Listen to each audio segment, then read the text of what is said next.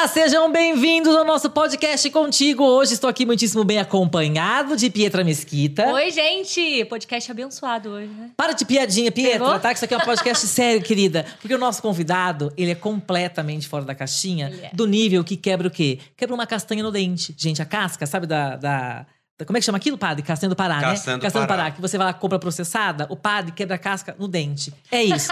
Seja bem-vindo, padre Patrick! Obrigado! Que maravilha! Estou feliz de estar com vocês. Eu quebro mesmo. Se tivesse aqui, eu provava que eu quebrava. Cadê? Vamos Gente, produção! gente. Não, não, não, que ele arrumou o dente essa semana. Hoje, Hoje, né? Não, inclusive. aproveita que eu só tirei os moldes, né? Porque tava quebrado Ah. alguns, mas se tivesse aqui, eu quebraria. Você tá com o dente quebrado agora, padre? Tô. Mentira, gente. Gente, o bom. dente quebrado do padre é melhor do que o meu no no nossa melhor performance. Inteiro, né? Eu também. eu também. Padre, eu comecei aqui brincando com essa história da- do padre fora da caixinha, né? de tá- que na verdade é o nome do seu espetáculo, né? Sim. Que é Fora da Caixinha. Que surgiu a partir da caixinha de perguntas nas suas redes sociais, com as perguntas que as pessoas mandavam pro senhor. Que com muito. Aliás, uma pergunta. Eu falo senhor, eu falo você, eu falo. Como, Como- é que, como como é que eu posso me Pode me referir? chamar de você. Você vai ficar mais à vontade? Chama de você. Eu vou. Tá bom. Não, eu vou mesmo. Melhor, melhor. Porque senão eu vou, vou ter que ficar. A Pietra pode Toda chamar. senhor. A Pietra senhor, Eu- né? eu- Pietra. eu posso- Ela, ela parece ser uma pessoa mais séria do que você Ah, mesmo. Pietra. amor, gente! Obrigada, É. galera. Gente, Obrigada, como, padre, olha a padre. falsidade. Padre, você que tem essa visão linda alcance, como é que você não conseguiu enxergar que essa menina aqui é uma ovelha perdida? Claro que não. Tá bom, uma ovelha salva. Mas Isso, é, é- Amém. isso aí é, é é está projetando em você aquilo Você que tá existe vendo? de sobra nele, né? credo, gente, o que, que é isso? O padre veio pra humilhar. Padre, se, você- se eu contar pra você o que as- você vai descobrir ao longo desse podcast. vai ser, vamos ser as perguntas, né? Como lidar com um colega de trabalho assim, É, Pietra é uma pessoa difícil. Como fazer, Bom, né? e aí você tá com esse, com esse espetáculo que surgiu a partir do, do sucesso que você fez nas redes sociais com a caixinha de perguntas.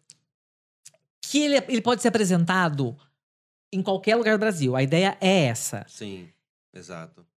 E você vai fazer. Já começou, você começou ele quando? Nós vamos fazer um ano. Nós começamos o ano passado, é, no mês de junho, por aí.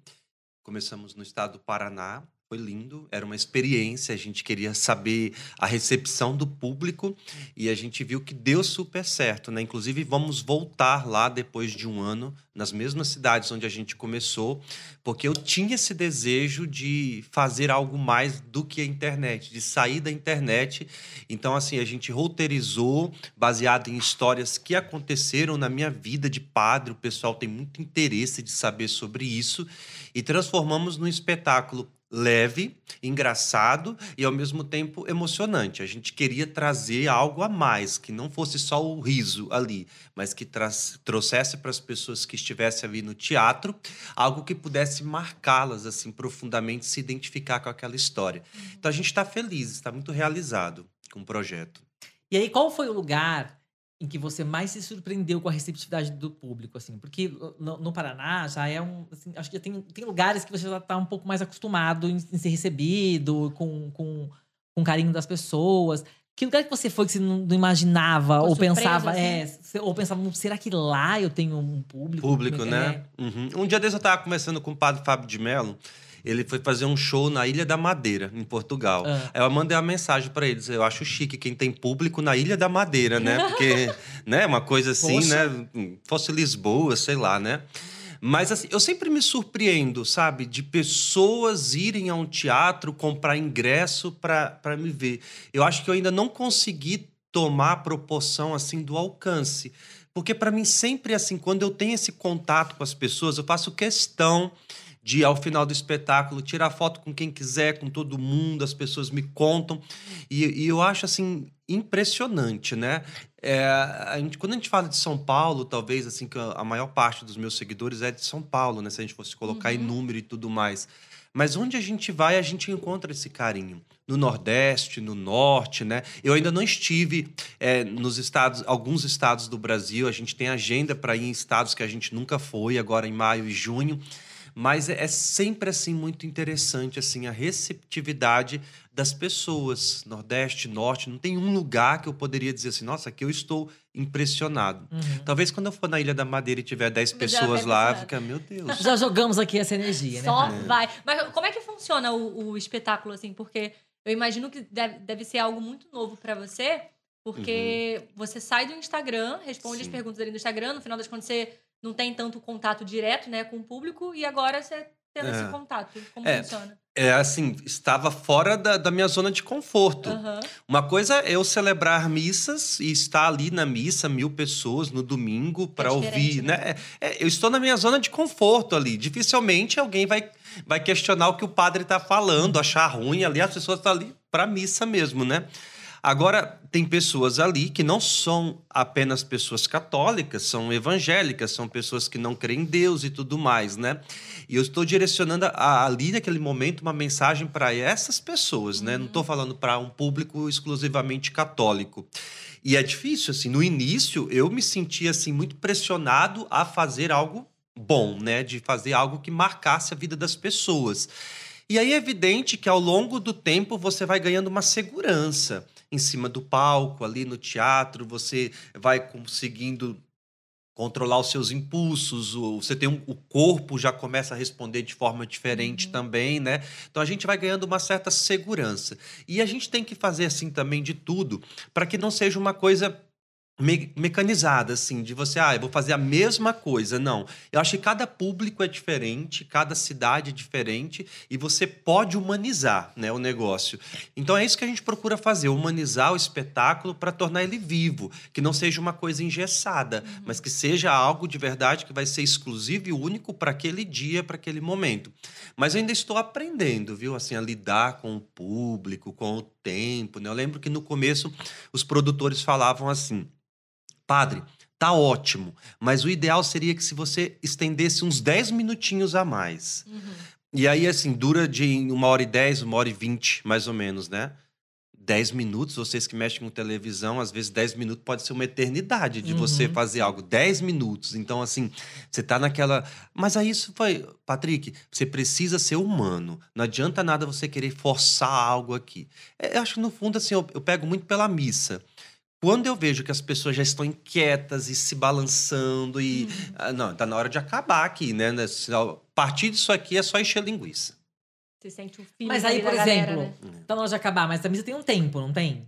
Depende. Não tem um tempo? Tipo, Não. Gente, eu sempre achei que a missa tivesse um De tempo. missa? É, É. tipo assim, tem que ter uma hora. Não é? Você quer me calar? Não! Eu só tô.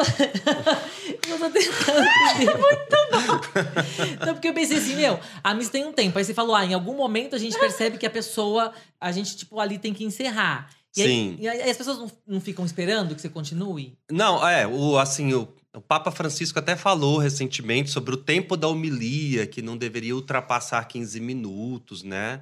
Mas às vezes eu tô empolgado. E aí, aí você vai. vou embora, exatamente. Ah, né? entendi. É você que determina ali o quanto você quer, É. quer, quer fazer. Vocês entrevistam alguém super chato, vocês estão ali forçando pra criar alguma Entendi. coisa, não fica algo entende? Hum. nem É. Aí chega um momento assim que a gente talvez assim, não, tá bom, né? Já tô falando demais e tudo mais. Tem muita gente em pé, alguma coisa assim, eu fico com dó. Tem uma criança chata me atrapalhando, Fica chorando, correndo assim, gritando. exatamente. Então eu vou parar. Almas abençoadas. Mas às vezes eu faço umas, umas homilias longas. E- e- Eu, eu tô vendo a sua cara. Não, porque Eu não estou vendo você- Eu, eu estou imaginando vocês dois numa missa minha. É. Ela Tranquila.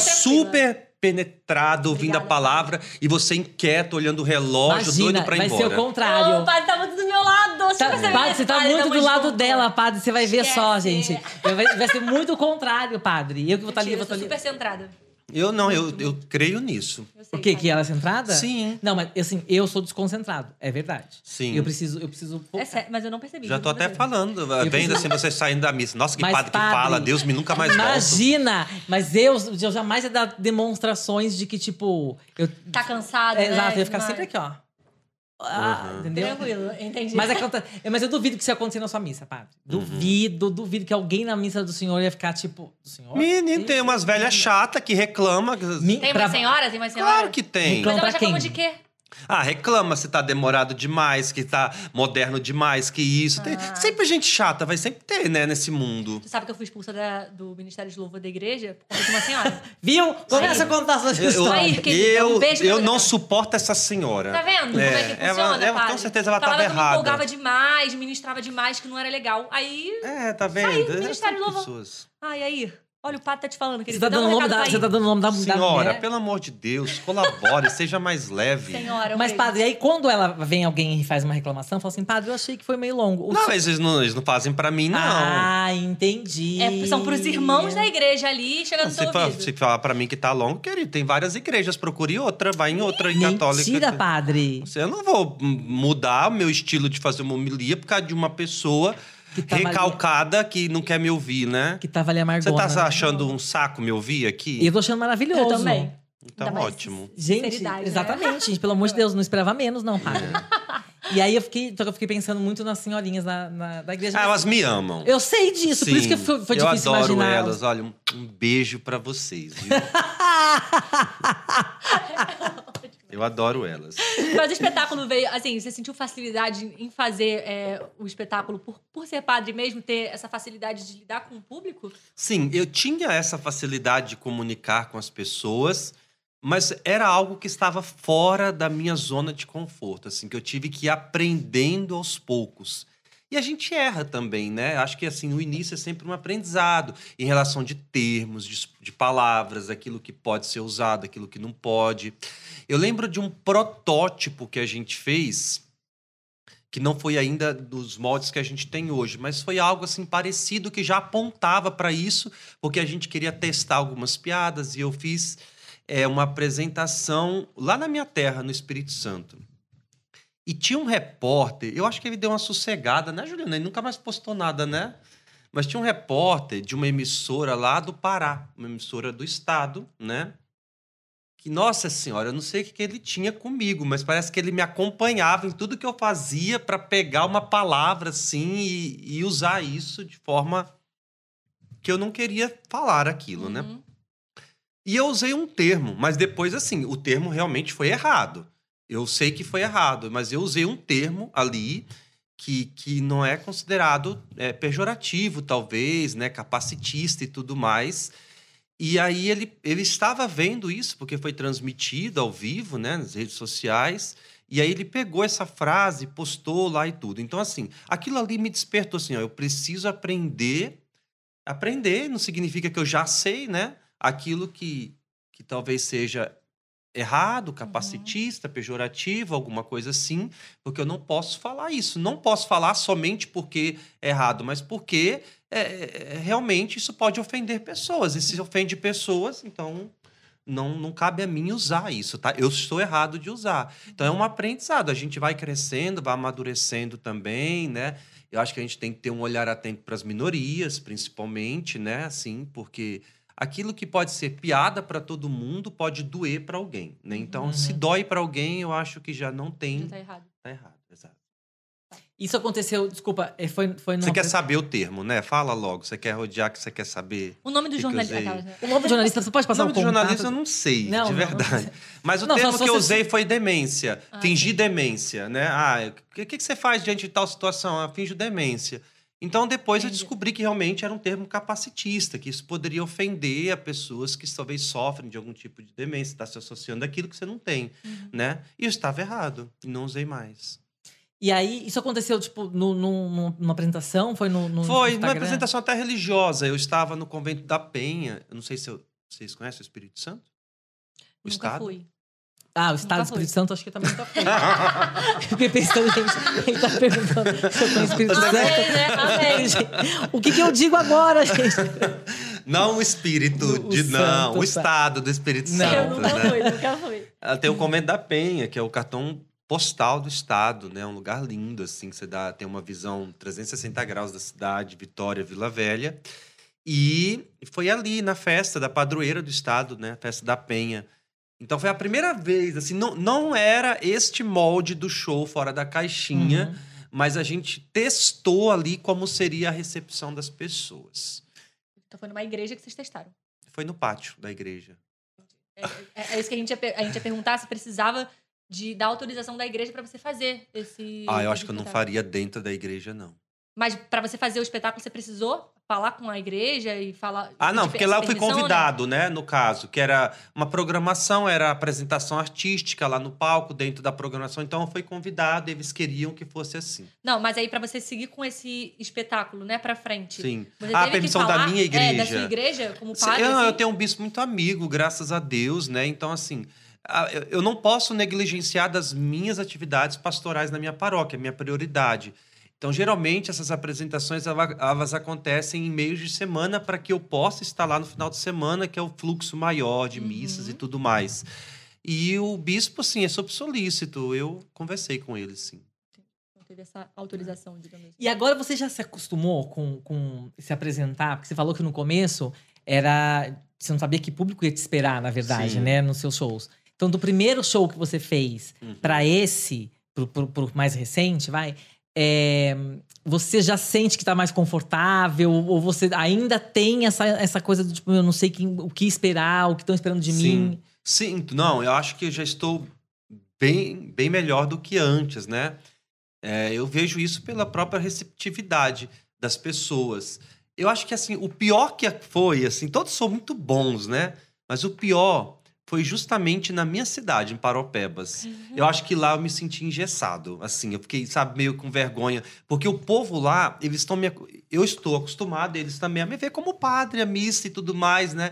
E ali eu me apresentei assim de uma forma diferente, Diferente. da, então assim eu fiquei um pouco meio travado. Não é que foi ruim não, a gente fez um- uma apresentação beneficente, né, assim, de arrecadação de alimentos, de leite e tudo mais. Foi bem legal, mas eu me senti um pouco travado. Mas agora a gente já tem assim um pouco do, do domínio, do microfone, do espaço, do teatro, do palco, né? a gente vai se acostumando. é. A galera interage com você? Porque nas redes sociais eles interagem muito. Muito. Uhum, E eles, interagem. e- e- mas aí tem espaço para eles interagirem ou eles interagem do, de tipo, forma espontânea, é. né? Tem, a gente faz também no- numa, numa parte do espetáculo as caixinhas de perguntas, a gente leva para lá, eles fazem as perguntas antes, mas acontece interações espontâneas e eu acho isso muito legal, de minha parte e da parte deles também, né? Então sempre tem alguma coisa para eu me envolver ali com a, Uhum. com, eu ia falar assembleia, né, que não é com o público, né, no caso. É. Tá- É acostumado, né? Com- Tá convidado aí. Aí- Iremos muito. Vai ter apresentação dia 13 de julho. aqui em São Paulo. Em São eu não tava Paulo. nem sabendo, né? A gente tava conversando A gente antes, te falou, né? Tá padre, tá vendo? E aí, pra quem quer ver a agenda, consegue ver nas suas redes sociais, Tem, enfim. tem na a- bio do Instagram, tem nas redes Eu vi na sociais. sua bio. Pode falar de Peguei Instagram essa- aqui? Pode? Pode. Ah, TikTok, pode falar. ah, achei que talvez poderia ter um. Tá, tá tudo Tem certo. lá, né? conflito? Vamos É. descobrir isso agora, se derrubarem a gente do ar. Aí a gente vai saber se, se tem esse, nesse conflito. Mas a apresentação aqui, dia 13 de julho, em São Paulo, é, pelo que, que tá lá na, na sua bio, é a última. Então, nisso você vai fazer É, tem, apresentações durante. vai ter em Em julho. todo o né? A Brasil. gente vai botando aos poucos, né? Vai fechando as cidades, aí vai botando. Mas talvez essa aí é a última de, da que tá divulgada, né? Aham, entendi. Ah, não que vai ser o último do- desse espetáculo, vai ter outro espetáculo. Não, a gente deseja mudá-lo o ano que vem. Mudar? Mudar o espetáculo. É. Então, mas, tipo, como? Pensar em um novo nome, uma nova proposta, novas histórias. Entendi. É, Um 2.0. digamos assim. exatamente, uma turbinada, né? Maravilhoso. Agora, eu queria ir um pouco mais para o seu passado, assim, conhecer um pouco mais da sua história. Eu fui, eu, eu, é, lendo, eu vi que você é, passou por situações difíceis na sua infância. E, mas, e hoje eu vejo você uma pessoa muito leve. Sim. E você sempre fala muito sobre isso. De que você é, privilegia a leveza, de que você gosta da leveza, que isso é, é- que é o que você quer levar para as pessoas. Quando que você teve consciência de que era isso que você queria, assim? E eu, por que, que eu retomei essa história né, da- do- de quando você era criança, enfim, de coisas que você já falou, de maus tratos que você passou, e enfim. É, quando você teve consciência de que você talvez esteja, quando fala de leveza, querendo levar isso para as pessoas que talvez tenham passado pelo que você passou. Aham, Ou seja, como, como você já sentiu o lado oposto sim. do que é ter uma vida leve, é Uhum. isso que você decidiu levar? Quer saber se teve consciência em tudo isso que eu falei, que, eu falei, que você pensou em tudo isso para. Eu não acredito que houve um tempo cronológico de um start assim, né, que eu tomei consciência disso. Eu acho que foi resultado de uma vida e de um processo também. É, eu passei por um por um processo de depressão também, assim, e durante muito tempo eu tinha vergonha de falar a respeito. Porque nós padres, a gente é educado a ser forte, né? Assim, então, padre depressivo e o, o número de suicídios entre os padres, ele cresce assustadoramente. Acho que o ano passado para cá, já, no Brasil, acho que são nove, nove ou dez, alguma coisa assim, que padres que suicidaram-se, né?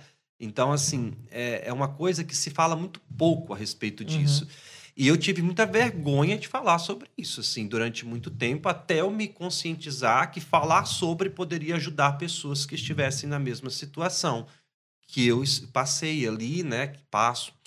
E, e, eu acho que a leveza é necessária para o mundo que a gente vive hoje, assim, ser leve. Eu acho que a gente tem que descomplicar um pouco a nossa vida, que às vezes a gente se acumula de tantas e tantas coisas. E a, eu acho que assim, quer saber, eu não, não posso resolver tudo, eu não posso assim ter tudo. Então, o que eu tenho já é o suficiente para me trazer felicidade. As pessoas que estão comigo são suficiente para eu ter alegria. E, e, a leveza eu acho que é um dom. E a partir do momento que a gente começa a viver a vida de forma mais leve, eu vejo que nas religiões, às vezes, é muito, é muito pesado crer. Para muitas religiões, eu estou colocando a minha entre, né? Uhum. É, parece que a fé é algo pesado, assim, ai, é, nossa, não pode isso, inferno. Já viu assim que às vezes tem padres e pastores que falam mais do inferno e do demônio do que de Deus e do da céu. Salvação. Então acho que é uma inversão né? Porque eu acho que é muito mais leve você falar do céu, é muito mais leve você falar de Deus. E eu acho que às vezes a religião ela assume um papel assim que se torna um fardo na vida das pessoas. Tem pessoas religiosas e ser religioso não significa que alguém tenha fé. Eu acho que são coisas diferentes. Às vezes você pode não ser uma pessoa religiosa e ter fé. E você pode ser extremamente religioso e ser uma pessoa sem fé, porque eu acho que a fé te liberta de muitas coisas e torna a sua vida mais leve. Uhum. E algumas religiões eu acho que são extremamente algumas religiões talvez não seja o correto dizer, mas algumas pessoas religiosas uhum. são extremamente pesadas, assim, sabe? A vida parece que se transformou um fardo e eles fazem de tudo para fazer com que as outras pessoas carreguem fardos pesados também. Eu acho que Jesus brigou muito contra isso, né? Com os mestres da lei, com os fariseus. Ele queria romper com essas barreiras. Mas quando você foi é, é, estudar para se tornar padre, você já sabia que era assim que você queria fazer? É, que era dessa Esse maneira? Assim, não, assim, você foi descobrindo isso? Eu acho que a leveza, para mim, ela não tem a ver com o sacerdócio. É questão de vida mesmo. Eu, eu quero ser assim para minha vida. Eu acho que antes disso, eu já gostava de trazer leveza para a vida das pessoas, de fazer as pessoas sorrirem, de ajudar. Eu sempre fui uma criança generosa, boa. Você já viu que tem crianças que elas são bem ruins. tem crianças, por exemplo, que elas não dividem um pacote de biscoito, né? Já viram aquelas. E aí, entre os pais, de educar, de ensinar a importância da partilha. Mas tem criança que é assim, que, que te bate, não sente arrependimento. Tem outras não. Você abrigou, vai lá dar um beijinho, tem um biscoito, reparte com todo mundo. Então, então, tem crianças que desde cedo elas são propensas a serem boas. Eu sempre fui uma criança muito boa, muito generosa, assim, que gostava muito de partilhar ali o que eu tinha, né? Então, nunca fui muito apegado para mim mesmo, assim, as coisas. É muito difícil a gente falar de nós, né? Mas eu, eu acho que eu sou uma pessoa extremamente, assim, generosa no sentido da caridade e tudo mais. Eu não entendo, assim eu não entendo de verdade, é claro que eu guardo para mim. Como que alguma, alguém pode conviver com ódio, por exemplo, sabe? Eu acho que a gente tem momentos que a gente assim tem uma briga, eu também tenho, Normal. brigo, né? Agora você alimenta aquele ódio, aquilo vai te tornando uma pessoa extremamente pesada, sabe? Você o, o ódio ele vai te consumindo de tal maneira que ele te impede de viver. A outra pessoa não tá nem para ti, mas você tá ali alimentando um ódio, um ódio profundo dela. É um veneno que você tá tomando para uma outra pessoa morrer. Faz, faz, mal demais, assim, e eu não entendo como que a gente. É, ah, eu não consigo perdoar. Não, você acreditou que você não consegue, mas todo ser humano é capaz de perdoar. E o perdão não é um esquecimento. Você nem precisa ser íntimo como era da pessoa que te decepcionou. A dor da decepção é uma das piores que a gente pode enfrentar, vem de onde você menos esperava. Então, quando eu perdoo, não significa que eu vou ser como eu era antes. Não, não existe proximidade uhum. e nem esquecimento. Mas o que eu não posso e que eu não devo, porque isso faz mal a mim mesmo, é ficar me alimentando desse sentimento de vingança, de isso, daquilo, que eu acho que isso não é pesado. Fala Eu, Deus. eu sou cultura, não é? Maravilhoso, gente, Deus. maravilhoso. Fala Deus. Eita. É. Bom, gente, depois dessa a gente vai para um comercial rapidinho, daqui a pouco a gente volta.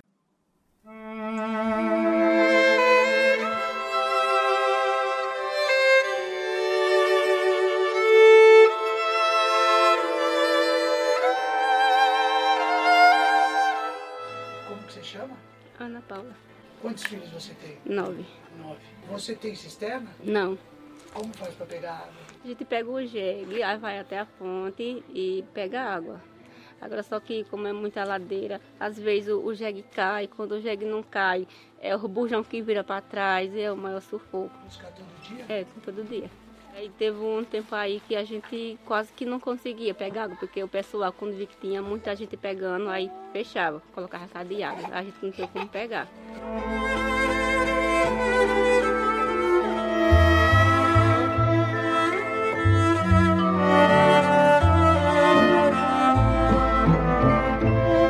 Voltamos, olha só que maravilha. Estamos aqui, ó.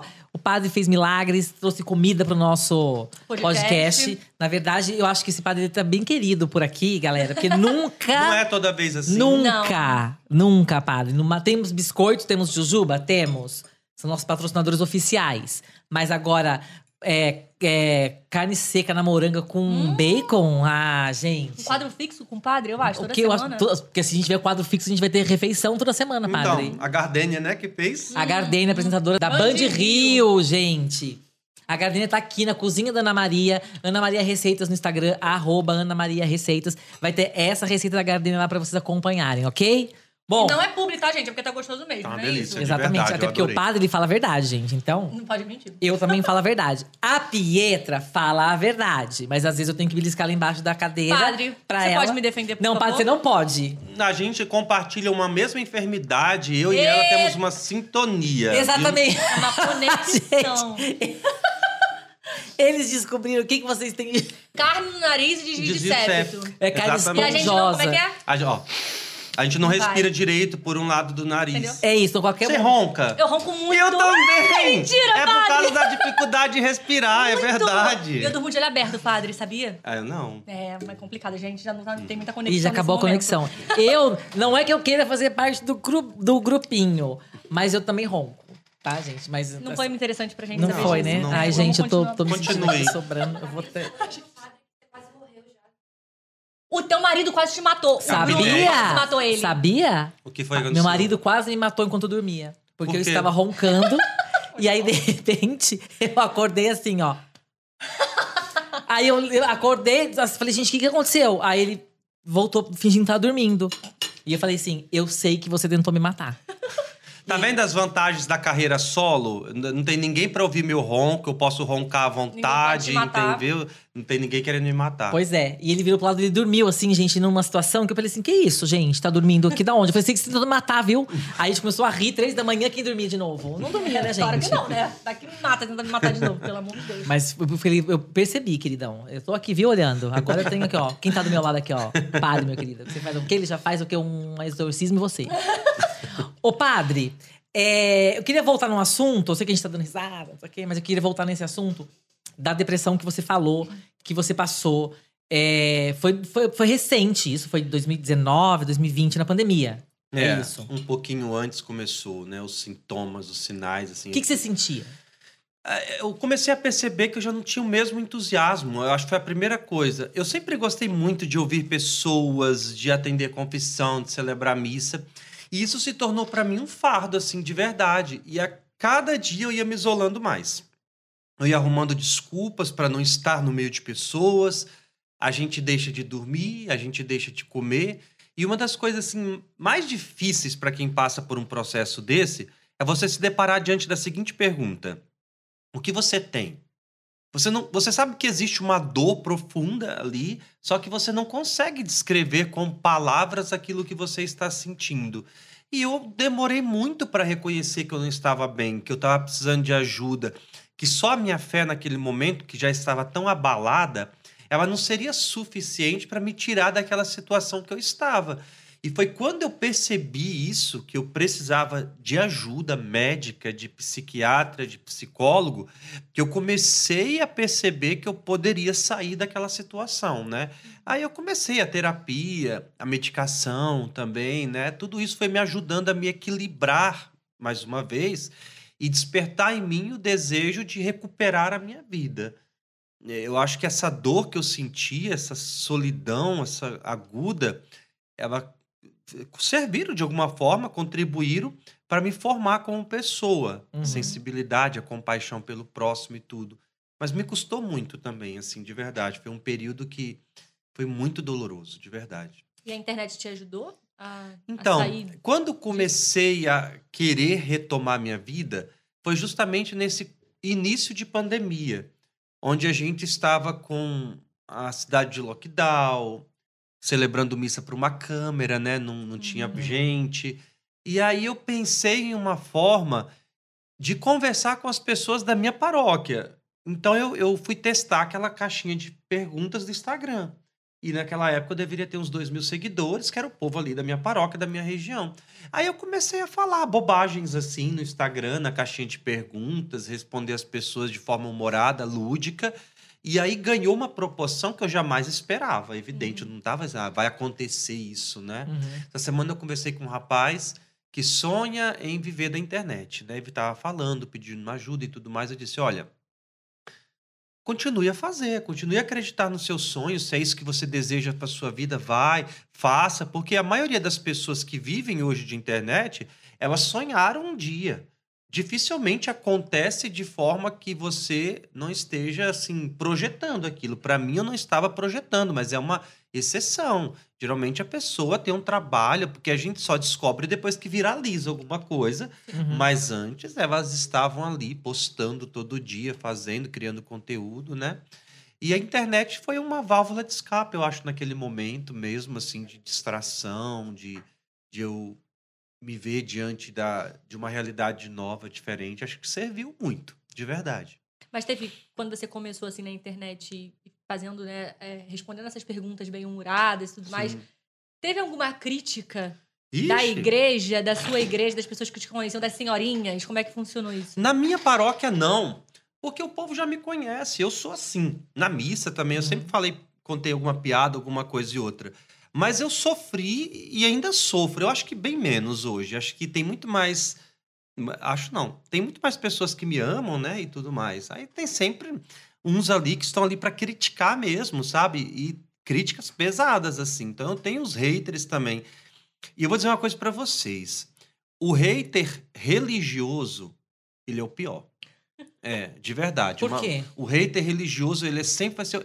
Ele é, ele é pesado, ele tem um discurso condenatório, de julgamento. Uma coisa é um hater que não tem uma, uma religião, que não fala em nome de Deus. É, as pessoas em nome de Deus fazem horrores. É, até guerra tem em nome de Deus, né? Então, em nome de Deus, aquela pessoa acha que está ali sendo um, um legislador da fé e, e faz assim um, um inferno na vida de alguém.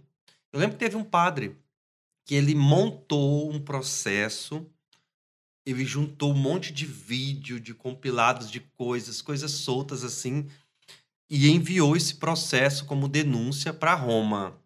Ele até morreu. O pa- Aquela, ele até morreu. Não que eu tenha nada a ver com isso. Mas Não, calma, só pra Não eu, foi eu. eu, eu não pedi isso. Não, padre, só pra eu entender. é, você falou que ele juntou, É. supostamente seriam provas, não sei o quê, sobre você. É, É isso? tipo assim, Ah, tá. falava de matrimônio, né? De Deus. brincadeira, ah, não casa, não sei o quê. Aí ele usou isso como se eu tivesse contra o matrimônio. Uhum. Não sou, né? Imagina, a gente tá brincando ali.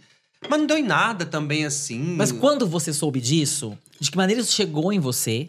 E quando você soube disso, qual foi sua reação? Porque Doeu. É, Doeu. imagino. Eu, eu tenho um psicológico horrível, assim, eu não sei lidar muito bem com isso, por isso eu prefiro nem estar olhando comentários, essas coisas. Porque eu, eu realmente eu tô- estou trabalhando isso em mim. Assim, eu sei que o ideal seria. ah, não quero saber, isso não representa quem eu sou, não me define. Mas eu ainda não cheguei nessa maturidade de, de ah, isso não me atinge, né? Então me atinge, me atinge muito mesmo. Uma vez eu lembro, foi a primeira coisa, eu acho assim que que ganhou uma proporção maior lá na minha cidade. que me perguntaram se mulher é pecado mulher usar biquíni na praia, né? E eu não fiz vídeo, eu fiz um texto, né? E, e ali eu peguei uma foto minha com a minha irmã. E a minha irmã estava de biquíni. A gente fez uma foto super Tumblr, assim. Eu amo, né? Instagram é, pá. não, eu, a gente estava nos Estados Unidos, em Miami, aí achamos um coqueiro, a praia tava deserta, assim, aqui vai ficar uma foto linda. Aí eu encostei no coqueiro, ela subiu aqui nos meus ombros de pé, toda lindona, né, assim, de Circo de biquíni. Soleil, né? Tá. Uma coisa bem bonita. Aí eu, eu usei aquela foto e escrevi mais ou menos assim, na época, né? Eu não lembro bem o que eu escrevi, não. Mas dizia mais ou menos o seguinte: é engraçado que eu nunca escuto aqui a pergunta: é pecado um homem usar sunga, short na praia? Nunca ouvi essa pergunta. Sempre pergunta: é pecado a mulher usar biquíni na praia? E às vezes essas perguntas vinham de outras mulheres. E eu sabia que não era por conta de uma dúvida, era por conta de um julgamento mesmo, hater religioso, né? E, e acho que assim, se coloca um peso, um fardo muito pesado sobre as mulheres, e aí eu defendi ali, né? Nossa, aí alguém, eu também não sei quem era, mas juntou essa foto, mandou pro meu bispo, dizendo. E eu me senti. A vida doeu muito, porque assim, ofendi até minha irmã, assim, sabe, com palavras assim. É, nunca vi tanta vulgaridade, tanta indecência numa foto só. Enfim, foi horrível, né? Foi logo no início também. Mas graças a Deus essas denúncias assim nunca mais aconteceram. Mas sempre tem comentários em publicações nossas assim. É o hater religioso, assim, é extremamente tóxico. E é muito é, é, louco. comer abóbora, que é Fica à vontade, leve, né? fica à vontade.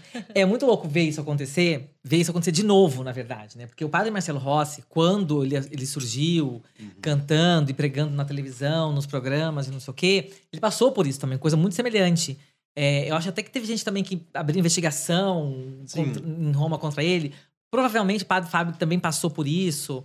E aí você falou uma outra coisa que me veio na, na, na cabeça agora, que é do número de padres que, que se suicidam e que tem depressão. Vocês três também têm isso, né? Tipo, o padre É. Fábio passa por isso, o padre Marcelo Rossi passa por isso. Uhum. É, o que você consegue enxergar? Você acha que é porque vocês carregam, de alguma forma, uma expectativa muito grande das pessoas sobre vocês? É, de esperar que vocês sempre tenham uma resposta, que vocês sempre tenham... a- a- apresentem um caminho. Ou vocês não errem, né? É que vocês também não é. Você acha que isso faz. é, é, é, isso pode ser consequência dessa pressão? E somado a isso, a visibilidade que vocês ganharam, que né, hoje em dia a gente chama de hater, na época do, do, do padre Fábio, do padre Marcelo, Não nem tinha tinha esse termo. nome, né? É, que, você acha que isso também acaba contribuindo? É que você teve isso antes, na verdade, né? Sua Sim. depressão veio antes disso, né? Mas isso vira um gatilho pra você em algum Vira, momento? eu acho que sim. A vida dentro da igreja de um padre. É- é- eu sou realizado como padre, de verdade. Eu não me vejo em outra vida. Eu gosto de ser padre. Mas se exige muita renúncia, assim mesmo. E tem sempre essa expectativa das pessoas do super-homem. Que não erra, que não cai, que não falha e tudo mais. Padre só dá notícia. É igual avião, quando cai. Não tem pessoas noticiando coisas extraordinárias que os padres estão fazendo, ajuda, escola, é, orfanato, essas coisas. Então, assim, quando se noticia, é porque caiu, de verdade, assim. Tô falando quem não está na mídia, né? Uhum. Como esses que você citou. E, e a gente vive nessa pressão de ser bom. Ao menos eu vivi assim, e eu não quero mais viver assim. Eu quero ser humano, extremamente humano Uhum. frágil, que precisa de ajuda, que precisa de alguém para estender as mãos, porque nem sempre eu vou estar forte, nem sempre eu vou ter algo para oferecer. E essa sensação de vi, ser vigiado, ela te causa, assim, a, a longo prazo, eu já tenho 10 anos de padre, te causa a longo prazo é, um- uma dor assim mesmo, sabe? Porque parece que você vive em função do outro, daquilo que o outro está esperando de você. É, é, esses dias o, Coldplay estava aqui no Brasil Uhum. e eu fui pro show do Coldplay, lá em Curitiba. Aí eu mandei uma mensagem pro padre Fábio, que eu sabia que ele tinha ido também, sem padre. eh, Você postou, né, e tudo mais. Aí ele, eu perguntei para ele: Você acha que eu posto? Você acha que vai dar ruim? Vão falar mal de eu ir no show? Ele falou mais ou menos assim, querido. Você fala as coisas que você fala na internet, você tá com medo de ser Do cancelado com esse show do Coldplay, né? Vai ser É feliz, né? E tudo mais. Mas mesmo assim, ali Eu nem postei, mas não foi com medo. Eu postei uma foto depois, mas não postei stories que eu estava ali e tudo Uhum. mais. Vivi o show maravilhoso. É, Quando eu falo assim, tem muita gente que, que vai ver assim. Um padre no show do Coldplay é como se estivesse assim profanando, é música secular e tudo mais. Que isso, gente? É um, é um espetáculo aquilo, maravilhoso, sabe? Assim, é, sei lá, pra mim, eu consegui enxergar, fazer até uma experiência de fé ali, Uhum. sabe? E às vezes a gente tem que ter consciência que a gente pode fazer experiência de Deus não só dentro Da igreja. da igreja. Uhum. É. Eu ia falar uma coisa que eu não posso falar palavrão. Ia falar- pega essa, Vamos galera, pega essa. Chupa essa manga, né? Ei, obrigado, padre, por ter liberado essa palavra.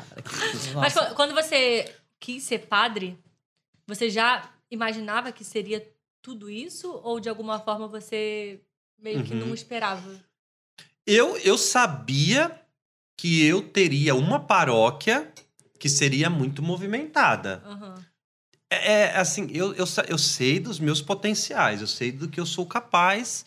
E eu não, eu não preciso ficar aqui agora com um, um falso. Como é que é a palavra? Uma falsa humildade. É, exatamente, né? Então eu sabia que quando eu fosse destinado para aquela paróquia, eu, eu faria com que aquela paróquia se tornasse uma paróquia vibrante, de um povo en- entusiasmado de ir para a igreja.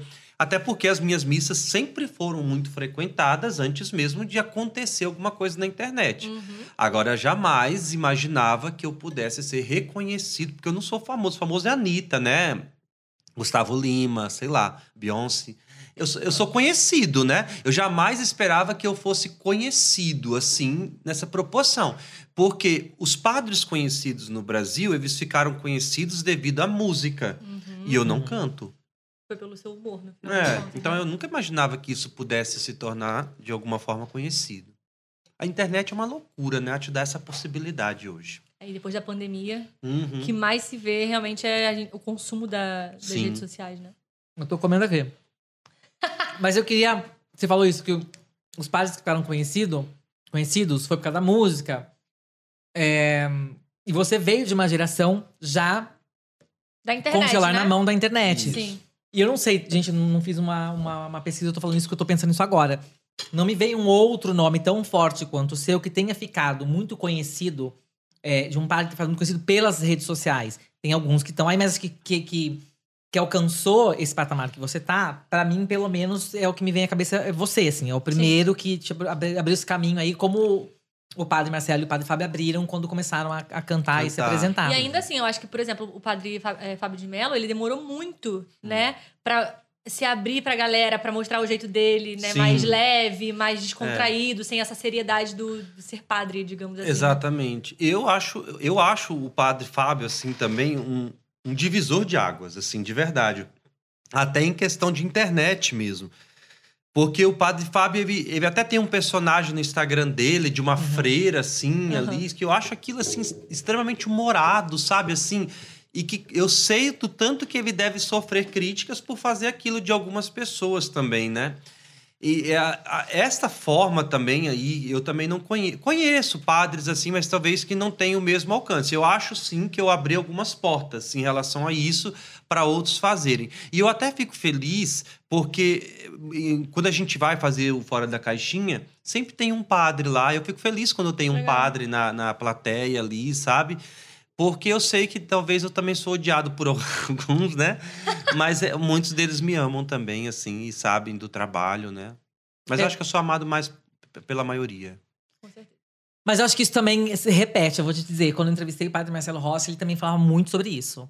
De, de quando ele surgiu, de como dentro da, da igreja, como o movimento, havia um movimento de padres que, que, que, que confrontavam é, a maneira A que ele dele, né? tinha de levar Jesus e a palavra de Deus às pessoas, assim. Sim. Porque acho que durante muito tempo entendeu-se que só existia uma forma de fazer isso, que era Uhum. dentro da missa e, E não é sei o quê. engessada, né? E aí vocês vieram assim, para mostrar que existem milhões de possibilidades. E Exato. que você não precisa ficar esperando a pessoa ir até você na missa, porque tá, às vezes as pessoas não consigam ir na sua missa. A Sim. gente daqui de São Paulo não consegue ir na sua missa lá. Sim. A gente poderia, mas a gente não conseguiria toda semana. Enfim, e você encontrou um caminho de chegar até nós todos, de alguma forma.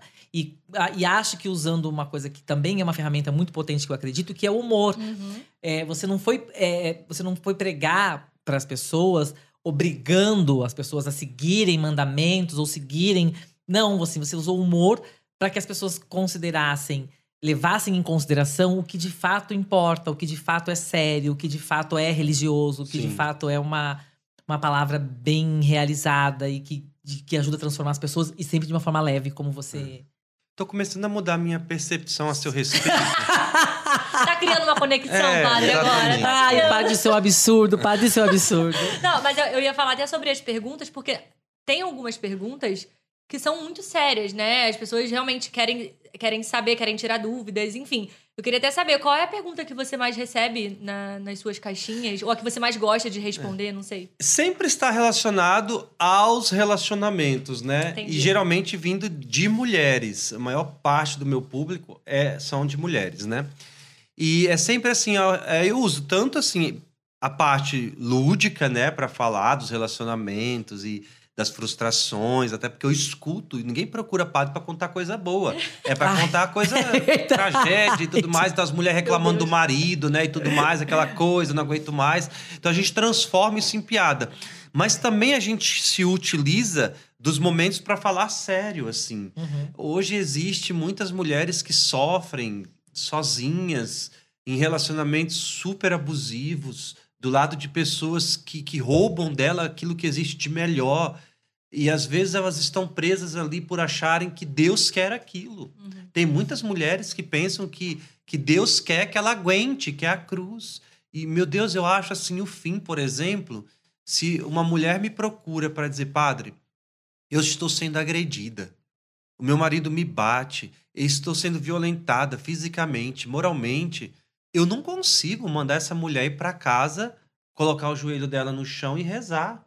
Eu não consigo, sabe? E eu acho que Deus não quer aquilo. Acho não, Deus não quer aquilo. Eh, Deus não quer que essa pessoa viva do lado de uma pessoa que está ali a todo momento a humilhando, tirando dela o brilho, a vontade de viver. E aí a gente sabe que existe uma dependência que é cruel, uma dependência tanto financeira como emocional também, né? Relacionado a isso, a um compromisso que fez, eu prometi que eu ficaria até o fim e tudo mais, que isso impede de, destas mulheres tomar decisões mesmo que vão trazer libertação para a vida delas, né?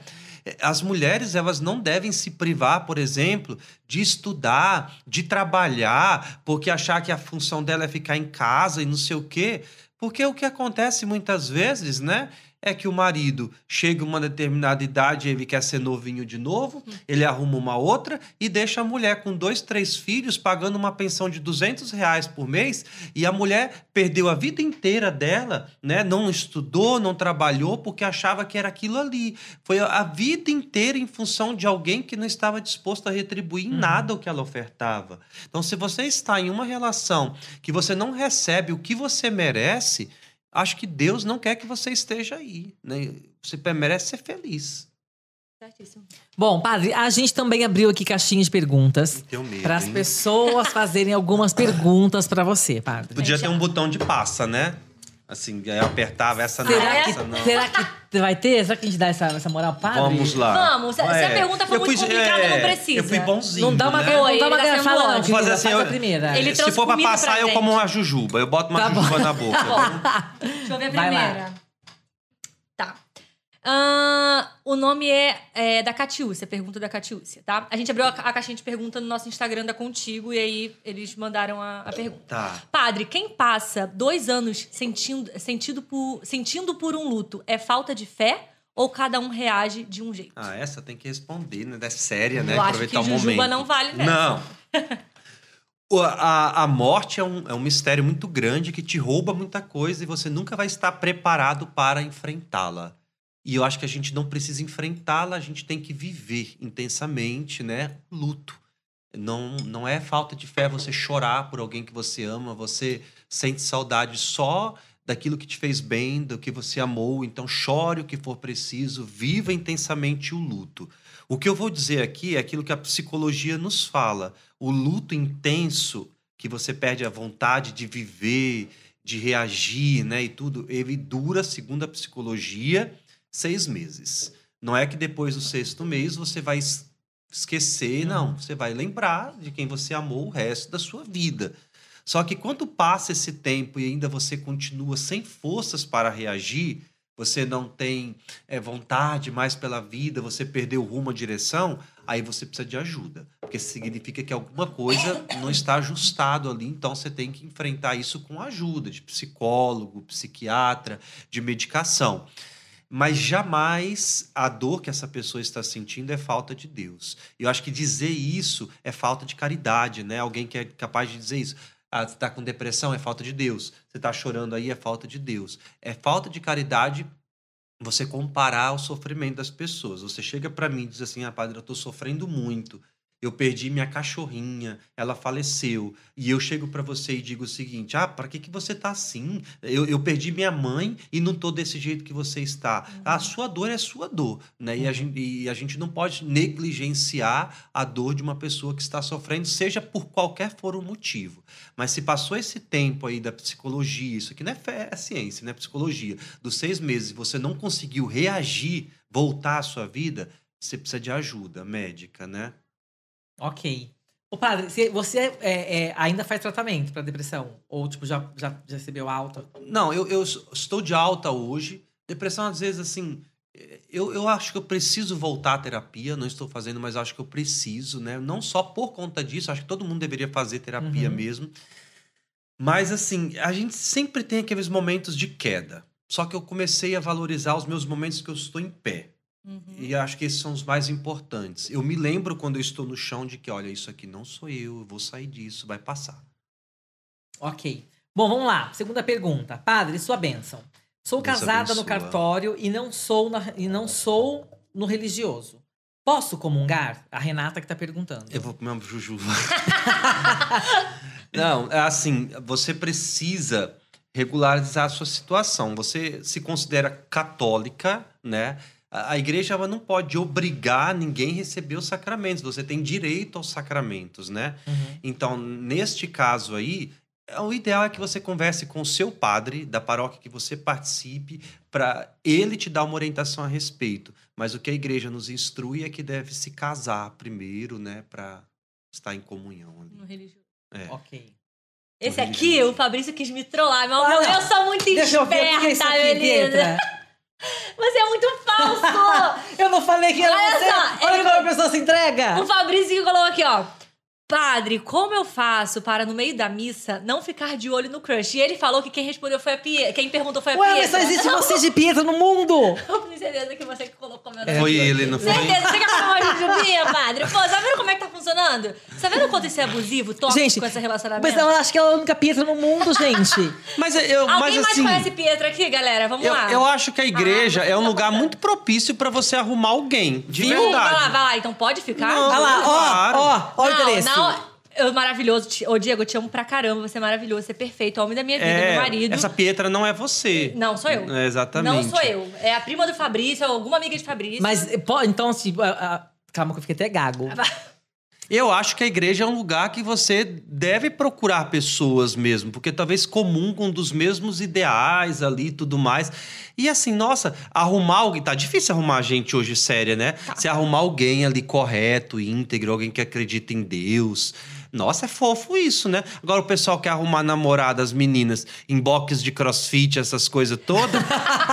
Aqueles homens tudo sarado, trincado, cobiçado, só posta foto sem camisa o dia inteiro. Imagina o trabalho que vai ser isso para administrar isso, entendeu?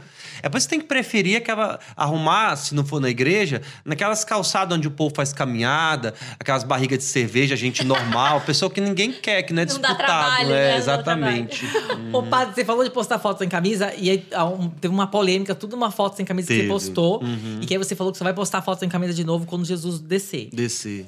Por quê? Assim, não, não que eu acho que você tem que postar ou deixar de postar, absolutamente não tem nada a ver, mas assim, por que que te incomodou tanto ou incomodou tanto as pessoas? Então, eu já tinha postado fotos sem camisa antes, quando não tinha internet. Essa foto que eu falei aqui da minha irmã, eu também estava sem camisa, né? Então, eu nunca tive problema em relação a isso, de eu estar de férias numa praia e, e tirar a camisa para tomar um banho, alguma coisa assim, né?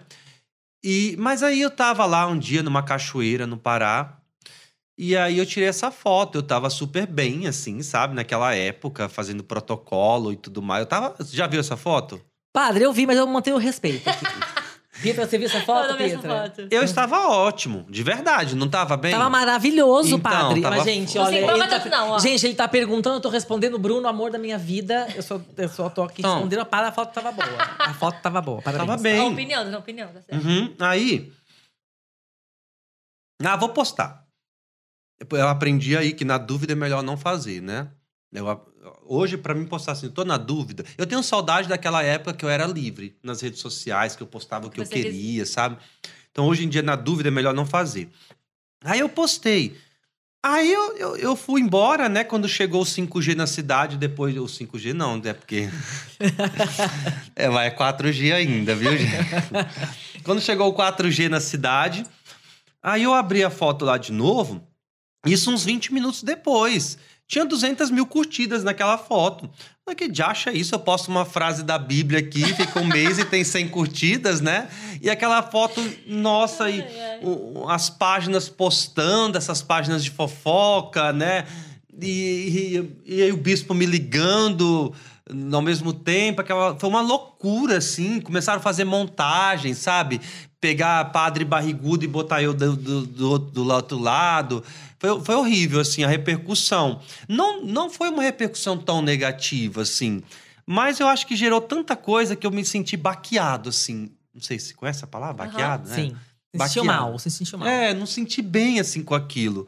Aí eu tirei. Mas assim, o diabo é sujo, né? Se você pegar o Google e botar Padre Patrick, não vai aparecer eu lá celebrando missa, vai aparecer eu sem Você. camisa.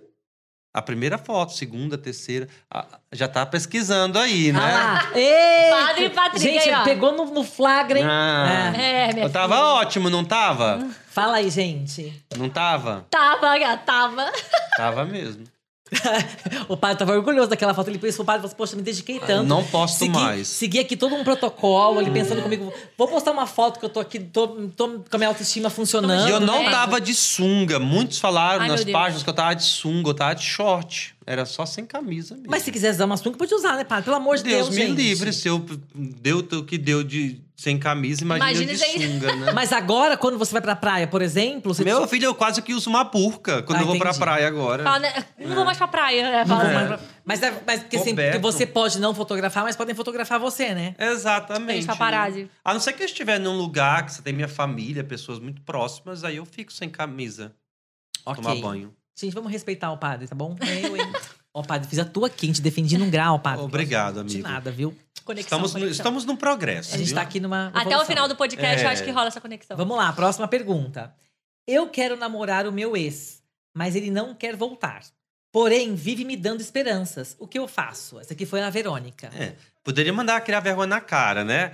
Mas assim, é a questão de muitas pessoas se contentar com migalhas. Eita, fala né? Deus. E, e você não merece migalhas. A pessoa que dá migalhas, ela tem muita consciência do que está fazendo. Ela nunca vai querer saciar, dar com fartura. Porque a partir do momento que você sacia alguém, você dá a outra pessoa o direito de ir e vir, de não se contentar com menos. Uhum. E aí, não, ele quer dar migalhas para que ela sempre esteja nessa situação de estar indo atrás, de se contentando com um pouco, né? E ninguém é obrigado a viver de migalhas. Não aceite nada menos do que você merece. Gente, Ouviu, Vitória? eu falei que foi a Verônica. Mas a Vitória passa Eu por não isso, dei tá? nomes aqui. Aqui, ó. Aqui, ó, número 5. Passava, amiga, liberta. Tá sendo uma lê. terapia aqui pra equipe, né? Assim, pra vendo assim que tá. Você tá vendo né, que eles estão todos se realizando, É. né, padre? Todo mundo fez uma perguntinha aqui, né? Certeza. É... Vai, Pietra, lê a pergunta. Fabrício, isso é perseguição. Você tá percebendo isso? De Pai? novo ele botou como Olha se só fosse que eu vou te falar. Trabalho em um podcast. E não gosto do apresentador que divide a bancada comigo. Ah, como me livrar dele? Essa é uma pergunta anônima, eu não sei quem perguntou. Nossa, gente, Pietra. Eu acho que ele tá querendo colocar pra ele, entendeu? É, Coloca isso no feminino. É Existe uma apresentadora. rivalidade aqui entre os A dois. gente- a é? gente A não gente se não se gosta. gosta. Exa- ah, eu, eu percebi desde o início. Eu percebi. Olha a falsidade, gente, ao vivo aqui, ó. Mas como? Como me livrar dele, padre? Vamos falar essa verdade. Como é que desova um corpo? Como é que, Como é que faz? É, não, não, dá, não precisa, Pablo. Não, precisa, não, Quer não quero Eu quero dar uma sugestão, então, para o podcast aqui contigo, o pessoal da produção. Demite os dois e me contrata. Ai, gente, eu não vou nem. Eu não vou o que nem. tá causando não vou nem argumentar que a gente perdeu nosso Vai, emprego agora. A gente não tem a menor chance com Estou o padre. disposto, Não, eu, eu venho. saio, o padre não tá sem problema nenhum, tá Eu, de boa. gente, eu, tô, eu não vou nem O padre tentar que manda aqui, filho. Você gostaria que eu tivesse aí no lugar Super. dele? Que isso? Eu Não, também eu acho- gostaria, padre, que você estivesse aqui no lugar dela. Uhum. Mas vamos falar um negócio? Eu tenho carne no nariz, no nariz padre também tem. É. É assim, certo, também tem. Também. Certo, padre? Roncamos. Roncamos, tá tudo certo. Exatamente. Concorda, padre? Gente, foi um prazer receber eu, todos vocês. eu aqui. super focada, padre super focado em missa e Você é focada na onde, Você Pietra? nem tá de calça de Quinta Avenida. Ah, meu Não tô. amor. Você Não nem tô, merece estar aí, querido. Que Agradeço, isso, padre. padre? Pelo amor de Deus, você fala isso, padre. O povo vai acreditar, padre, entendeu? O povo vai pegar e começar a me excomungar nas redes sociais. entendeu? Não, tá tudo bem, gente. A gente se ama, o Fabrício é maravilhoso. Ah, Agora, agora aqui foi a falsidade, batendo aqui, ó. Vai, Vamos lá, gente. próxima. Desejei minha colega de trabalho e ela me rejeitou. Depois, ela foi demitida. Tenho culpa por ter desejado a demissão dela em pensamento? Pensamento não, né? Assim, pensamento a gente não domina muito, Ai, Meu né? Deus. É, tipo assim, eu tô aqui agora pensando, seria maravilhoso se ele não estivesse aí, se tivesse só a Pietra aí do que isso, lado, né? padre? Mas eu não tô verbalizando, entendeu? Eu tô pensando a respeito disso. E o medo que eu tô de desintegrar? O problema é quando você verbaliza, quando você Entendi. faz alguma coisa para aquilo acontecer. A palavra tem Porque eu tenho certeza que ela não faz nada para que você não esteja aí, porque ela adora a sua presença. Ah, Pi... gente, eles estão muito Você não, meu assim. amor. Muito obrigada, tá, Eu tô padre? muito segurando vela, parece, né, gente? Pelo amor de Deus. Obrigada, padre, Imagina. pela defesa. Ai, tanto que eu sofro aqui. Poxa, tava, de- tava demorando um convidado que me defendesse desse- nessa altura. Obrigada, viu? Agora, vamos lá. Meu namorado terminou... Que foi, Não, eu vou te Pietra? falar- Padre, eu te falar porque isso aqui... Eu não entendi, gente. Ela não termina, ela não conclui as perguntas. Eu não consigo entender. Você é muito esperta. Eu deveria ter visto essa pauta antes, querido. Eu não vi essa, essa parte, ele ficou com ele. Meu namorado, meu ex-namorado, tá? Ex, agora Ué, Diego, amo Alguém pra falou caramba. que foi a Pietra? Meu namorado terminou comigo e pediu um carro pelo app. Pra ele não me abandonar e não identificar a placa do carro, eu escondi o celular dele. Um Deses... Vamos de desespero, eu né? escondi o celular dele em um lugar que a gente não pode falar aqui porque o senhor é padre. Mas eu queria falar pepeca. Tudo bem pro senhor? Tá tudo bem? Ah lá! o que fazer, ô padre? Quem fez a pergunta, Pietra? Foi a, a, Caro- a ir- irmã da Caroline. Eu comi jujuba já, viu? Padre, só pra te dizer uma coisa. Isso, mas isso não Só pra vai te dizer uma coisa. Essa história é verídica da, da vida dela. É só pra te dizer. Eu- você não vai ficar Mas vocês comigo, né? terminaram? A gente, graças a Deus. Depois de. Ah, não é o atual. Não. Não, é eu- o Di- Diego, te amo demais. Esse aí é um outro. Chama de ex. Eu consigo te odiar nesse momento. Ai. Por que, que você deixou a Pietra? Pelo amor de Deus. Tá vendo como é que é? Mas há sempre o melhor. O Mas choro dura uma bem. noite, mas a alegria, ela vem pela manhã. E a minha é pra alegria veio. glorificar de Eita, pé glória! a igreja. Amém. E a minha alegria veio com o Diego. Diego, te amo, você é perfeito, maravilhoso. Ó, esse é, é um homem Mais bonito. Muito mais bonito. Amém. Atencioso, romântico. Não me faz esconder celular. É Entendeu? que ele Tá esconde o celular dele pra ela não pegar, né, gente? que ele não é tonto. Depois dessa história aí, ele não vai correr o risco, né, de celular Pra não voltar a pé, né? Sabe como que casa. ela devolveu o celular pra, pro moço? O pai dela obrigou, falou: Filha, pelo amor de Deus, que nível é esse? Devolve. Porque o Uber tava esperando ele, né, padre? Ah, teu pai participou de tudo. É, ele tava vendo, ele falou assim, por favor, devolve, eu preciso ir embora, não sei o que, e aí ele foi embora. Mas depois descobri que ele me traiu. É, você então, ou livrou, seja, não né? era pra ser, era livramento do Eu Senhor. também acho, Aleluia. amém. Eu, eu amo essa história, padre. Ela contou isso. Eu só posso tornar isso público, ela contou isso num podcast. Aí eu, eu posso sempre me valer dessa história. verdade. Eu tô procurando uma parte aqui da que a gente fez, que eu Ai, tô é um pouco muito perdido pra variar, eu me perco nas nossas fichas. Eu não posso, eu não posso Ah, mais já deixar o Fabrício fazer pauta sozinho na parte da brincadeira. Vocês me lembrem Eu, hein, disso, tá? gente, Do nada essa menina querendo me podar. Seguinte, padre. é, tem algum. A gente tem muita curiosidade, acho que todo mundo tem. sobre funções específicas do padre, pra saber quais você gosta de fazer, quais você não gosta, quais Ah. você é obrigado a fazer, e Uhum. não sei o quê. Primeiro, assim, se você quiser falar declaradamente, tem alguma que você não gosta de fazer? Alguma função que é tua, que você, tipo, putz, essa daqui eu passo, ou você não faz? Tem que fazer tudo, né? Que me mandam. Mas tudo por, mas, por exemplo, na aula de pra, pra ser padre, você aprende a fazer é, exorcismo? Não, não aprende. Tem cursos depois disso para quem se interessa. É uma coisa que eu não gosto de fazer quando me chamam. Mas eu nunca fiz um exorcismo, né? Deixa eu fa- falar aqui. É, é porque o demônio parece que só entra de madrugada. Então a pessoa só liga pra gente de madrugada, né? Entendi. Aquela coisa assim, né? Não dá pra esperar o dia amanhecer. Falam que é às três da manhã. Exatamente, né? Então, assim, eu não gosto muito quando me chamam para isso. E geralmente não é demônio, né? É problemas emocionais, psicológicos, cachaça, né? Então, é- essas drogas. Mas a primeira vez que chamaram você, você foi? Você falou, primeira vez, eu vou lá e eu lembro que eu tive exorcismo." muito medo a primeira vez. Eu, eu morreria. Eu, eu, não, eu tenho medo, eu não assisto filme de. Tem até um filme novo aí, O Exorcista do Papa, né, que tá no cinema. Eu não assisto filme de terror, eu tenho medo, de verdade. Eu, eu moro só. Casa de padre já tem uma fama, assim. Eu entro dentro do meu quarto, eu já levo meu copo de água, porque eu não vou na cozinha de madrugada. é, dá- parece que tudo estrala, sei lá, uma coisa assim meio estranha, né? Então, assim, eu tenho medo, né, dessas coisas, de verdade. Mas aí eu vou. E eu lembro que a primeira vez que me chamaram, era um padre jovem, era um senhor. Aí esse senhor tava trancado assim numa obra, aquelas portas, eu não sei aquelas portas assim de bar de metal que vai rolando, é tipo uma Ah, um rocambole, né? sei. Então, aí eu cheguei lá com o pessoal da comunidade, ele tava trancado lá, eu bati, é fulano, é o padre. Eu tava doido que ele não abrisse assim de verdade. Aí o padre eu abro, pro padre eu abro. Aí eu entrei, era uma obra, e ele pegou e fechou essa porta. E eu não via um palmo na minha frente. O sangue de Jesus tem poder. Sabe, eu fiquei desesperado naquele momento, aí procurando assim uma, uma brecha de luz, alguma coisa. E aí eu fui lá, assim, comecei a conversar meio que tremendo, com a voz embargada, assim, tava com medo mesmo, né? Aí eu comecei a ver que aquele homem, na verdade, ele estava passando por problemas emocionais, assim, nunca tinha superado a morte de um filho. Mas eu não, não, cons- não assim, não gosto muito, não, quando sou chamado para isso, assim. Eu vou porque tem que ir. Também teria medo.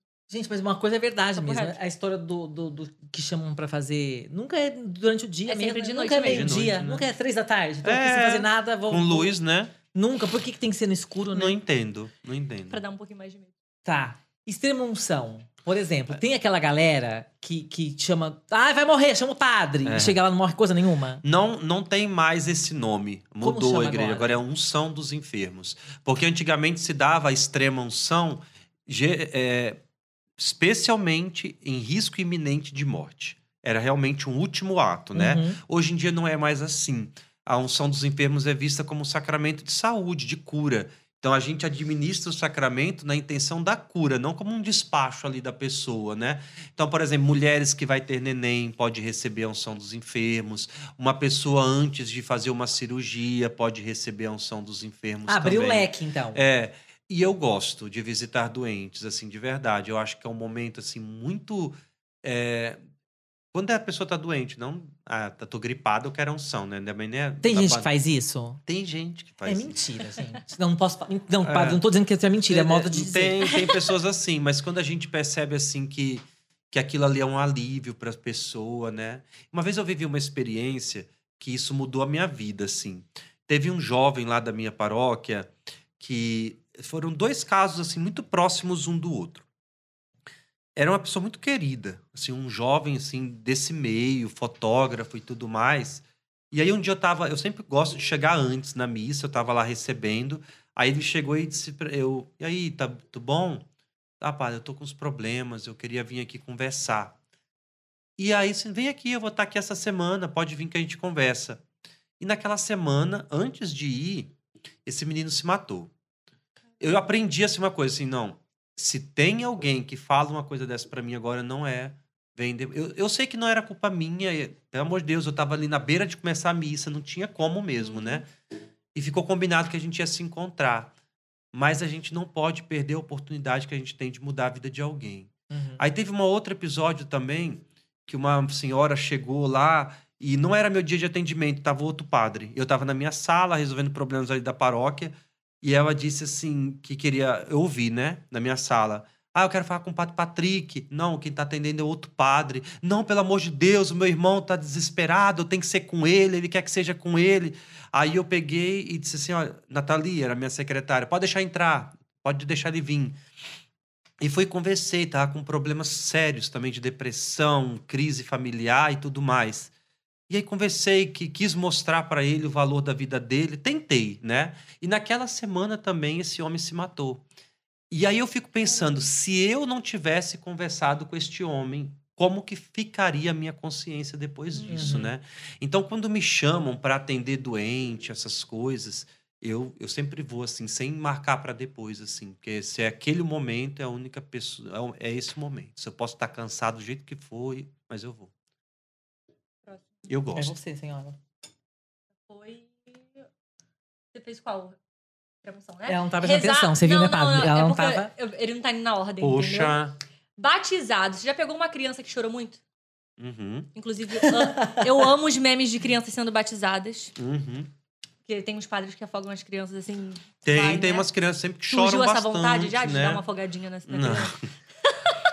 Tem, tem, sempre tem. Eu, batizado é uma coisa assim também, eu gosto de fazer quando é menos criança. Quando é aquela. Vira uma orquestra de choro, aquela coisa toda, me incomoda um pouco. Quando é muita criança, assim, Entendi. sabe? Quando é menos, eu acho um rito bonito, assim. Uma, duas. E primeira comunhão, que já é adolescente. Ah, eu adoro. Já é diferente, né? Eu adoro trabalhar com jovens e tudo. Eu adoro. Primeira Porque, é comunhão. uma- porque é uma idade difícil também, né? É uma Uhum. idade, tipo, que a galera tá. É, os, os adolescentes hoje estão meio introspectivos, assim, né? Também eles não conversam muito, muito recolhidos no mundo É deles, né? internet, né? É, Também, exatamente, assim. Eu fico até com medo de cumprimentá-los, de ficar no vácuo, assim, sabe? Porque você chega perto deles, não, não falam, né? Uma coisa assim estranha. Mas, assim, o pessoal geralmente da igreja, eles são mais extrovertidos, eles gostam muito de mim, assim, os É, jovens. legal. É que você também é Uhum. extrovertido, né? Então tem esse, essa liberdade com os jovens. E casamento, já pegou algum casal que tu olhava e dizia: Isso aqui não vai muito longe, não, isso aqui não vai dar tão certo. Sabe que eu tenho uma sensibilidade para isso? Pra esse feeling de sentir. É, exatamente, desse feeling aí mesmo, assim, dizer, "Ih, isso aqui não vai durar, não. Mas aí insiste, né? Tá desesperado para casar, vai embora, né? Mas, Mas, mas por exemplo, na, na igreja. Eu sou da igreja presbiteriana, né? A gente faz um curso de noivos antes. tem também. Aí tem na igreja Uhum, católica tem. e você dá aula nesse curso de eu dou noivos uma palestra no curso, dou. ou e você não aconselha tipo assim, Pô, gente, vamos repensar mete isso. o pé, irmão, tá gastando, ok, perdendo teu tempo. Conselho. Um dia desses, né, foi lá uma. Foi a mulher, o filho e a nora. Ela deveria ter 16 anos e ele ter 17, alguma coisa assim. Aí chegaram lá, ah, a gente quer casar, né? É, Eu fiquei assim, meu Deus, nem os, os velhos tá dando certo. Imagina duas crianças aqui, né? Querendo casar, né? Quantos anos? 17? 16 e 17, alguma coisa Meu assim, Deus né? céu. Aí eu fiquei assim, mas por que vocês querem casar? Não, a gente quer casar. Você namora quanto tempo? Dois meses. Não, ali assim, eu não vou fazer isso. Eu já tinha pra mim, que eu, eu, eu queria ali convencê-los de não casar. Eu já tinha pra mim, eu, não, vou- eu vou fazer o que for possível aqui para impedir, né? Até porque quando é menor de idade eu ia precisar de uma dispensa do bispo e tudo mais, e eu seria capaz perfeitamente de fingir que eu tava ligando pro bispo e depois dizer pra eles que o bispo não deixou, assim, de boa, assim, sem culpa, né? Aí foi indo, É foi indo. né? Aí, é, a mulher disse assim, pá, sabe por quê? É porque, fala logo a verdade, ela tá grávida, né? Ah. Ah, entendi. Senhora, deixa eu te dizer uma coisa. A senhora espera lá fora que eu quero conversar só com os dois aqui, né? Aí falei, gente, deixa eu dizer uma coisa pra vocês. Vocês não sabem nem o que é casamento. Você não trabalha, você não trabalha também. Vocês não sabem a responsabilidade disso. Vão namorar. A tua mãe tá falando que é pecado, né? Mas vamos fazer o seguinte. Vocês continuem o namoro de vocês e eu assumo com Deus a responsabilidade do pecado, viu? Mas não case agora por isso, não. Vai, tem essa criança. É Porque, gente, eu sabia. Pode ser que não, assim. Eu quero até Uhum. saber o que aconteceu, mas aquilo não vai pra frente. É duas crianças, sabe? Que queria casar porque estava grávida. Uhum. 17 anos. É. Muito bom, padre. tenso. Confissão. Adoro. E aí, mas tem a galera que vai lá e confessa a mesma coisa toda semana? toda semana a pessoa vai lá, confessa, você dá, você dá lá o. Como que Quando- chama? Como que chama aqui? Absolvição. A, absolvição, ela vai lá, cumpre lá, faz as dela, aí volta e fez a mesma coisa. É, é, quando a pessoa prepara, né, que aquilo ali é uma a gente vê assim que é um encontro verdadeiro, eu acho maravilhoso, assim, a oportunidade de ouvir alguém, a pessoa sair dali mais leve, com a certeza de que foi perdoada, que se perdoou também. Mas às vezes tem pessoas que só querem mesmo é uma, não, eu ia falar encher o saco, mas não é. É carência. É uma carência, é uma necessidade de alguém que escute e tudo mais, né? Aí eu escuto, eu escuto. Às vezes eu tô com mais paciência, às vezes com não, mas eu finjo que eu tô ótimo ali também, né? Mas quando você não tá Tem com paciência, mais- você é- fala. É, muito mais difícil a pessoa. Não, não falo não. É muito mais difícil a- é, Deus nos perdoar do que a gente mesmo se perdoar, né? Às vezes as pessoas se culpam, se condenam. Não, se liberte, se perdoe. Deus te perdoa também. E aí, hoje em dia, como é feito a, a confissão? Tem aquele negocinho, aquele. Que, que separa, fica um de um lado. É confessionário. Aquele negocinho. Desculpa. Você vai lá dar o seu Gente, voto, aquelas, ou, né? ou, ou tem o confessionário ou não tem mais isso? Tem o confessionário, mas geralmente os padres hoje atendem assim, tete a tete, igual nós estamos aqui. Ai, sério? É, é um- também é uma, tá, de Acho uma que seria um- conversa. Imagina. O quê? Tu, tu, tu confessaria teus pecados assim, tete a tete? Ué? Ou daria mais eu só mais confessei vergonha? assim. Mais vergonha? É? É. Eu nunca confessei, na, na- por isso que eu perguntei. Eu Porque quando a gente acho que viaja e vai para pra, pras Ah, eu igrejas, adoro quando eu conhecer. Todos viajo. têm eu confessionários incríveis. Um padre que eu nunca mais vou ver na vida. E aí você vai lá e confessa tudo? Confesso também, né? Eu com o padre desconfessam. Não, é, eu sei, mas eu achei, achei que tivesse conversa sempre com. com- Não, eu não com- sabia. Juro por Deus, Confesso. gente. Desculpa, mas eu realmente não sabia que padre se confessava. E a gente não, não deve se confessar com o bispo, né? Assim, Uhum. com um outro padre. Até, é igual, por exemplo, eu não posso atender confissão de funcionários da paróquia. É porque é, é, questões assim mesmo, né? Assim, de. São funcionários, é assim, para que eu não os veja de forma diferente, né? Aham. E tudo mais. Ai, padre, eu tenho uma pergunta, uma curiosidade. Se você não puder Eu responder. não vou poder revelar segredos de confissão. Não, eu não. obrigado, viu? Ah, vamos. Qual foi a confissão Não mais pode. pesada? A gente, na verdade, a gente fez uma brincadeira que foi assim: eu me confessei com o padre e a Pietra se confessou. E agora ele vai revelar. Mentira. Ô, padre, é, você falou de, de segredo de confissão, minha pergunta era exa- era exatamente essa, assim. Porque uma vez eu vi um filme em que uma menina fez uma confissão para um padre Sim. de um, de, um, de um abuso que ela sofria. Aham, E aí o padre não pôde ajudar a menina, porque ele não podia falar. sim. é, não pode mesmo. não- Nessa questão não pode abrir sessão? Mudou, É, isso mudou, isso eu queria saber, mudou. porque é um filme muito antigo. O segredo de confissão, ele é garantido pela lei brasileira. Existe um acordo entre o Vaticano e a Santa Sé, o Vaticano e o Brasil, né? Que garante aos padres o sigilo de confissão. Então, mesmo que você, por exemplo, receba a confissão de um assassino, ninguém pode te obrigar a revelar, né? Esses casos que você citou, eles são difíceis, são dolorosos para a gente Uhum. também. O que eu posso naquele momento é incentivar a criança a falar, Uhum. né? Fale, fale com a sua mãe, procure ajuda, porque geralmente uma criança que é abusada, o abusador faz com que ela se sinta culpada por aquilo que Sim. está acontecendo. Então ela se sente culpada naquele momento. E aí o primeiro tirar a culpa, a culpa não é sua, eh, eh, não é sua culpa o que está acontecendo. Então a gente incentiva ela a falar, procurar ajuda, Uhum. né? É, no filme o padre incentivava mesmo. Uhum. E ela Falava, contou? não.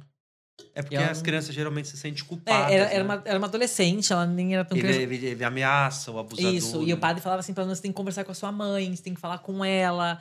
Eu não lembro se era o padrasto da menina ou se era o próprio pai, mas assim, e o padre falava pra ela, falava assim, você tem que falar com a sua mãe, você não, é, eu, não posso, eu não posso te ajudar nesse momento, enfim, mas Uhum. tentava incentivá-la a falar. E ela não falou. falou. E aí, enfim, aí quando a mãe descobriu, a mãe perguntou pra menina, eu tô tentando lembrar que é um filme bem antigo. Se ela tinha contado Se pra ela tinha alguém. contado e a menina falou que o, que o padre sabia. E aí a mãe ficou muito brava com o padre. E aí, né, desde aquela época, eu fiquei pensando, gente, mas é, é, é, ele, não, ele não podia falar, porque fica realmente Aham. numa- É, eu já fui chamado para depor em uma situação. E aí eu cheguei diante da delegada e falei assim: eu não posso ajudar, assim, eu não tenho informações para te ajudar. Foi de um assassinato de uma moça da igreja. E ela, a delegada queria saber se ela tinha me contado alguma coisa que estava sendo perseguida, alguma coisa. Eu eh, nem tinha, nem tinha me procurado falar nada, mas também se eu soubesse de Não alguma coisa, eu falar. não poderia. Infelizmente. Gente, nossa, tensão aqui. É. Próximo, próxima pergunta ou próxima Ficou pesado, né? Ficou, né? Eu fiquei. Não, porque, porque gente- um, um assunto sério, assunto sério. é que ficou aqui no assunto sério. A gente tava tão. Tava, a gente tava leve, né, padre? E de repente a gente foi pra uma. uma, uma- Ai, desculpa, gente. Qual? Agora a gente vai encerrar, né? Porque já levantaram a plaquinha aqui de cinco minutos. Eu poderia Vamos- ficar aqui até amanhã. Mas vamos para um, pra um, um convite. Queria que você olhasse para aquela câmera. A gente sempre tá fazendo isso, né? chamar essa galera pra é, te seguir nas redes sociais e também pra ficar de olho no seu espetáculo, no show que. Ah, que lindo. Obrigado e pelo São espaço. Paulo tá aí, né? Julho tá aí e a gente vai conferir, tá, gente? Tá. Pessoal, primeiro, obrigado. Foi incrível estar Ai, com Ei. vocês. Chamou demais. Principalmente com você, filha. Ai, padre! Ai, padre, que horrível! Você é maravilhoso Eu- também, amigo. Mas eu sou mais, é tudo Claro, certo, é tudo é. lindo. Ai, gente do céu, viu? Eu, Eu só, amei. eu só não vou chamar aqui o padre do balão, porque, olha, Foi lindo. Obrigado, viu, pela oportunidade de falar um pouco sobre a minha vida. E quer saber mais, me acompanhe nas redes sociais, Padre Patrick, Instagram, TikTok e as outras também. E principalmente nosso espetáculo Padre Patrick Fora da Caixinha, uma noite incrível. Você vai sorrir, se emocionar muito. Te vejo aí nos teatros, talvez eu esteja passando pela sua cidade. Na bio do Instagram tem um link para você ver nossa agenda. Um beijo. aê, padre, muito obrigado. Eu sei que a Pietra ganhou seu coração, É de mas... muito tempo, né, padre? É, a Ele não- gente não tá tem- Eles têm, uma, um eles têm uma história longa, eles têm uma carne esponjosa, entendeu? Eu já, já, já, Um desvio de um desvio de septo septo, junto. uma coisa que ronca, essas coisas aí. Mas muito obrigado mesmo, padre, é, da gente de ter nos dado a possibilidade de te conhecer melhor. Acho que a gente tem muita tem tanta coisa que eu gostaria de perguntar ainda pra você. Tomara que você volte mais Vamos fazer vezes. a parte 2, né? em outro- Eu vamos acho. fazer, É, vamos fazer, vamos padre, porque fazer. eu tenho Eu muita acho. vontade, tenho muita curiosidade sobre muitas coisas é, é, desses encontros que você teve ao longo da sua vida que acho que são muito interessantes e acho que as pessoas vão ficar é, é, emocionadas, mas eu acho que é, vão se identificar muito. Aham. Faz um aprendizado. Exatamente. Então, muito obrigado. Volte mais vezes. Bons shows pra você, boas missas pra vocês. Eu não vou desejar bom exorcismo, porque eu sei que. né, Não é- você não gosta tanto. já- mas se forem chamar pra isso, gente, tentem né, ser durante o dia. É, Exato. escuro não, escuro a gente não, tá, não tá muito afim. Não estamos trabalhando com isso. E continue seguindo a gente nas redes sociais, arroba tô contigo, YouTube, Instagram, Facebook, Twitter. A gente espera vocês lá, beleza? Beijos! Beijo, tchau, tchau. Bye.